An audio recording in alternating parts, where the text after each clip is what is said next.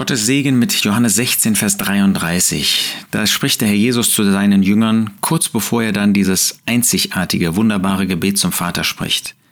Dies habe ich zu euch geredet, damit ihr in mir Frieden habt. In der Welt habt ihr Bedrängnis. Aber seid guten Mutes, ich habe die Welt überwunden. Der Jesus hatte zu seinen Jüngern gesprochen, er hatte sie jetzt vorbereitet auf ein Leben ohne ihn hier auf dieser Erde.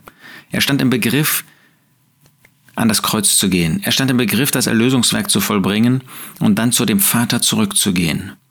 Und deshalb hat er sie vorbereitet, hat er ihnen alles das mitgeteilt, was sie nötig haben, nötig hatten, um dann in dieser Welt, auf dieser Erde ohne ihn zu bestehen. Dies habe ich zu euch geredet, damit ihr in mir Frieden habt. Ähm, er meint nicht, dass sie den Frieden mit Gott dann bekommen sollten. Sie waren längst bekehrte Menschen. Sie haben zwar dieses Bewusstsein vielleicht nicht gehabt, was das in seinem Ausmaß bedeutet. Wer hat das schon? Wer hat das von uns schon? Aber er hat doch deutlich gemacht, ähm, dass in ihm Frieden für den Gläubigen zu finden ist. Wenn wir ihn vor uns haben, wenn wir uns mit ihm beschäftigen, wenn er in unseren Herzen wirklich Gestalt gewinnt, wie wir das schon mal ausdrücken, dann haben wir Frieden. Dann haben wir in schwierigen Lebensumständen, haben wir Stabilität. Dann kennen wir die Gemeinschaft mit Gott eben in der Person des Herrn Jesus. Und dann können wir ein Leben führen, wie der Herr Jesus das getan hat, in dem absoluten Frieden. Mögen die Umstände auch gewesen sein, wie sie waren. Er hatte ja nicht mal einen Platz, wo er sein Haupt oder seinen Kopf hinlegen konnte. Und doch hatte er immer Frieden. In der Welt haben wir Bedrängnis.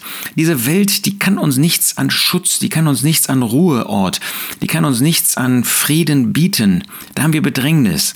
Das ist vielleicht in unserem Fall nicht so wie in Nordkorea oder in Russland oder in anderen Ländern. Aber auch bei uns gibt es Bedrängnis innerer und äußerer Art. Die Welt hat nichts zu bieten, aber in ihm haben wir Frieden. Und deshalb seid guten Mutes, ruft er ihnen zu. Ich habe die Welt überwunden. Er hat durch das Erlösungswerk, hat er dieser Welt die Macht über uns genommen. Er hat diese Welt überwunden.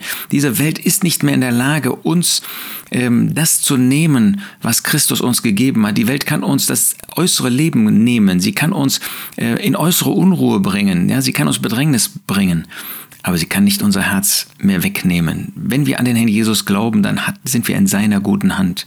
Er hat die Welt überwunden und deshalb können wir diesen Frieden, den er selbst genossen hat, können auch wir genießen. Und das wünsche ich dir, dass du mögen die Umstände sein, möge es alles wanken, äh, mag alles weggenommen werden, aber Christus bleibt. Und das ist die Hoffnung, das ist die Sicherheit, das ist der Glaube, der uns in Christus auch bewahrt. Dies habe ich zu euch geredet, damit ihr in mir Frieden habt. In der Welt habt ihr Bedrängnis. Aber seid guten Mutes, ich habe die Welt überwunden.